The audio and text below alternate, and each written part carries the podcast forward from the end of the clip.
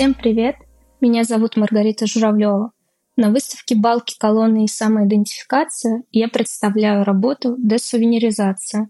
Мой проект отражает связь между брендированием и проблемой идентичности. В качестве примера я рассматриваю свой родной город Иваново и размышляю над формированием его образа, исследуя повседневность города изнутри.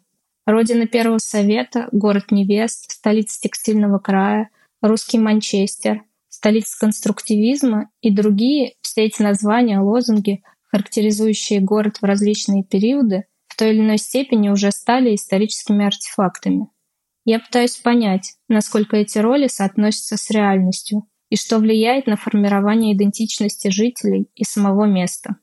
Я создала сувенирную лавку со стандартными объектами, на которых изображены непривычные, непарадные виды города, своего рода изнанка, внутреннее устройство. Мои в какой-то степени не настоящие сувениры не выстраивают желаемый готовый образ. Они отражают реальность, которая, возможно, и определяет индивидуальность места.